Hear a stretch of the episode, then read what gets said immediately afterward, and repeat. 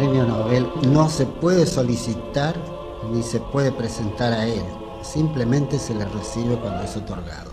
Ninguno de los que lo recibió ha trabajado para obtenerlo, sino para el adelanto de la ciencia. Si hubieran trabajado para obtenerlo, no lo hubieran conseguido. Cuando me fue otorgado este premio, tuve la esperanza de que estimularía el interés por la ciencia en nuestro país y sobre todo su ayuda por las universidades y el gobierno. El obtenerlo no estimula ni deprime al investigador auténtico, convencido que el hombre como animal racional quiere y debe conocer y comprender, puesto que el conocimiento previo exacto es la base de las acciones acertadas, eficaces y fecundas. Creo que una de las cosas que debemos hacer los argentinos es poner en valor la trascendencia de la investigación, de la ciencia y de la tecnología. Ponerlo en valor. Entender que vivimos en un mundo donde los verdaderamente ricos no son los que tienen riquezas materiales, físicas, sino los que tienen la riqueza intelectual de poder desarrollarlo, la ciencia y la tecnología, inclusive para explotar todas esas riquezas que el suelo nos da. La investigación en las ciencias básicas es la fuente de los prodigiosos e incesantes progresos de la medicina. Por eso ella es mantenida en todos los grandes países.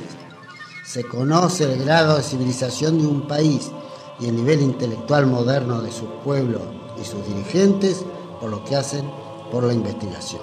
Por mi parte he dedicado mi existencia de profesor de más de 50 años a formar médicos, a formar investigadores y ayudarlos en sus investigaciones. El que no fue profesor mío, pero sí ayudante del laboratorio de fisiología, cuyo profesor era Piñero, fue Bernardo Usey, fue ayudante del laboratorio de fisiología mientras yo hacía mis trabajos prácticos como todos los alumnos que pasaban por el tercer año de medicina donde él estaba. Los médicos no son bien utilizados ni distribuidos adecuadamente en nuestro país.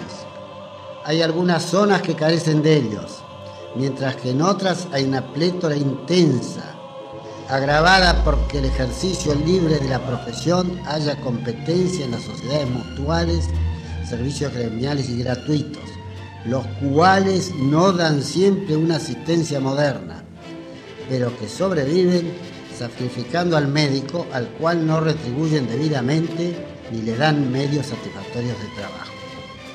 Habrá que establecer en nuestro país un sistema económico y social que asegure los recursos necesarios para promover la salud, prevenir sus trastornos, lo que es la medicina preventiva, o restablecerse lo que es la medicina curativo-asistencial en las mejores condiciones posibles acerqué a los surrealistas, incluso fui amigo de Breton y de Tristan Zara, y de noche me reunía con ellos. De día trabajaba en laboratorio lo mejor que podía. Creo que un sentido oculto que tenía el profesor Usai le hacía sospechar que yo andaba por mal camino. Para Usai, que yo estuviera haciendo eso era como efectivamente ejercer la prostitución. Entonces me mandaba cartas muy severas a ver qué estaba haciendo y cómo estaba haciendo, etcétera, etcétera. Y yo le respondía eh, evadiendo el problema central, no le iba a decir, mire, profesor Usay, estoy pensando en abandonar la ciencia porque creo que le agarro, hubiera agarrado un síncope, ¿no?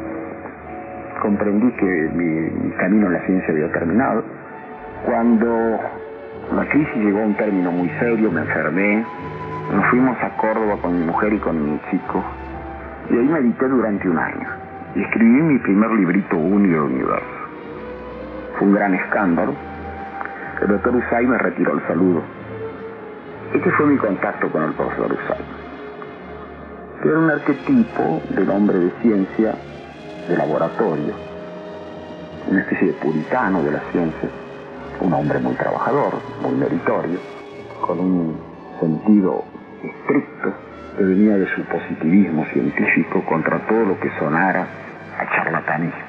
Para ellos, yo abandonaba la ciencia por el charlatanismo.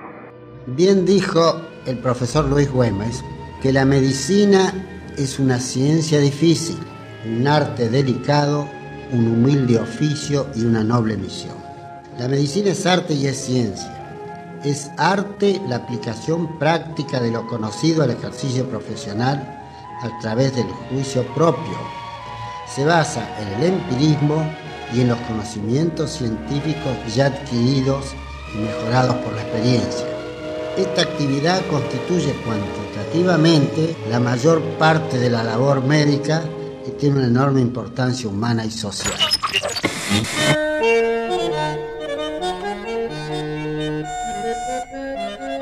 Los micrófonos del servicio informativo de LRA Radio Nacional de Buenos Aires se encuentran en la Academia Nacional de Medicina de la República de Colombia, donde dentro de instantes habrá de arribar el señor embajador extraordinario y plenipotenciario en misión especial, profesor doctor Luis Federico Leduard, quien habrá de representar al excelentísimo señor presidente de la Nación Argentina en el acto durante el cual será descubierto un busto del profesor doctor Bernardo Usay. En este momento, precisamente, arriba el vehículo que conduce al doctor Luis Federico Leduar. Usay fue el que en realidad me inició en la, investigación. Yo empecé a hacer la tesis con él allá por el año 32 y después siempre he trabajado muy cerca de él, siempre he recibido su estímulo y he podido apreciar la obra tan importante que ha hecho por la ciencia argentina.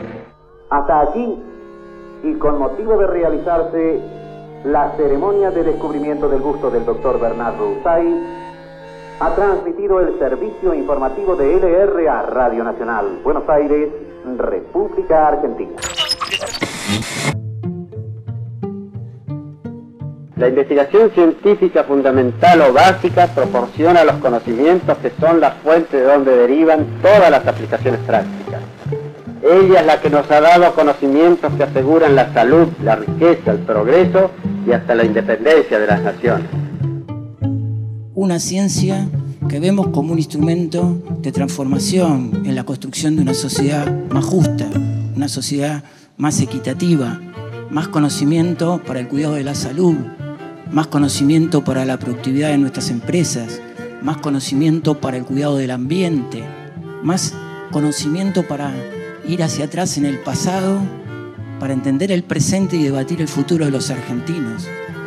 La investigación científica es indispensable en países agrícolas y ganaderos como el nuestro, para que desarrollen su producción y puedan competir en el mercado internacional. El descubrimiento científico es el fruto de la iniciativa individual con la más completa libertad, hecha por personas preparadas y dedicadas exclusivamente a la ciencia. Yo creo que tenemos por delante un desafío enorme como sociedad, que es volver a poner en valor la importancia de la ciencia y de la tecnología. Que todos los argentinos entendamos que allí donde se invierte en educación, en ciencia y en tecnología, no se gasta. Que allí se está sembrando riqueza del futuro. En verdad, cada dinero que se pone ahí son semillas que se tiran para que crezcan ideas y mejor calidad para el desarrollo argentino. Creo que todo lo que hagamos por promover el desarrollo científico y tecnológico en la Argentina será poco. Tenemos que hacer lo que nos tenemos previsto y mucho más. Porque eso claramente nos va a hacer diferentes. Porque eso claramente nos va a permitir alcanzar el desarrollo que buscamos.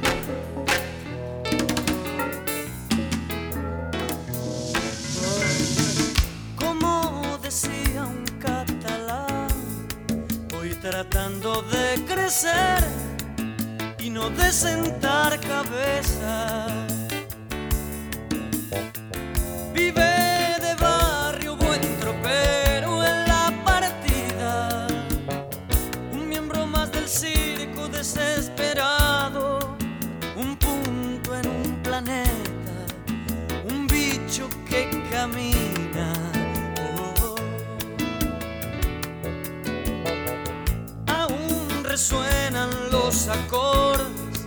De una guerra en si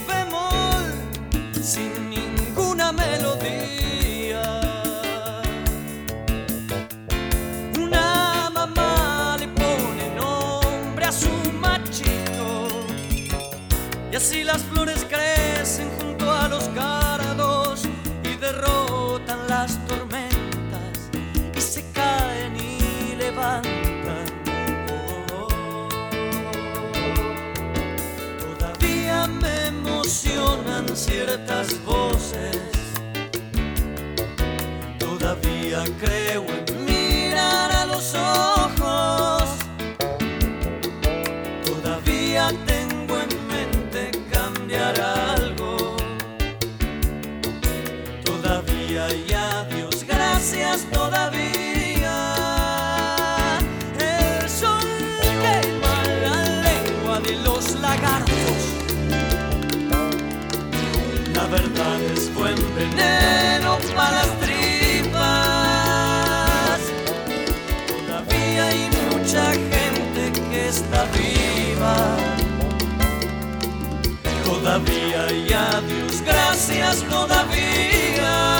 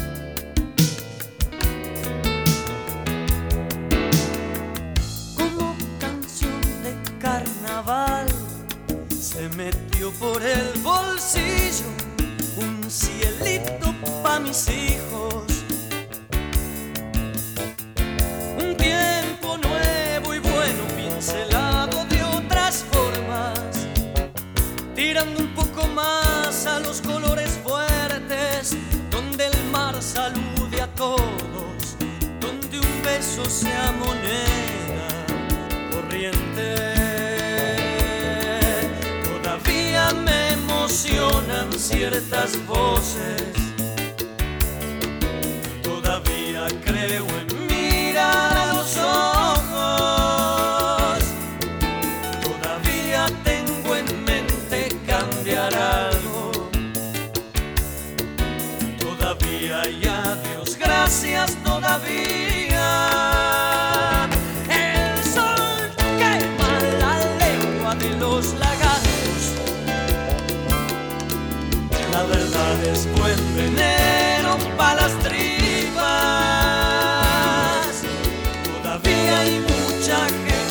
Que está viva. Todavía y a Dios gracias todavía.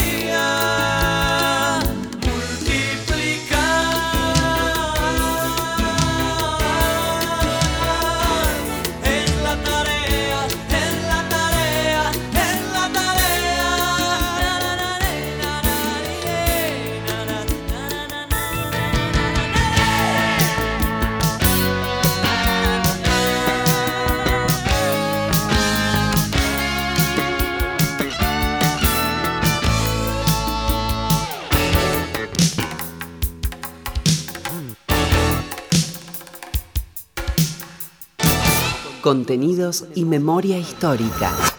Radio Nacional.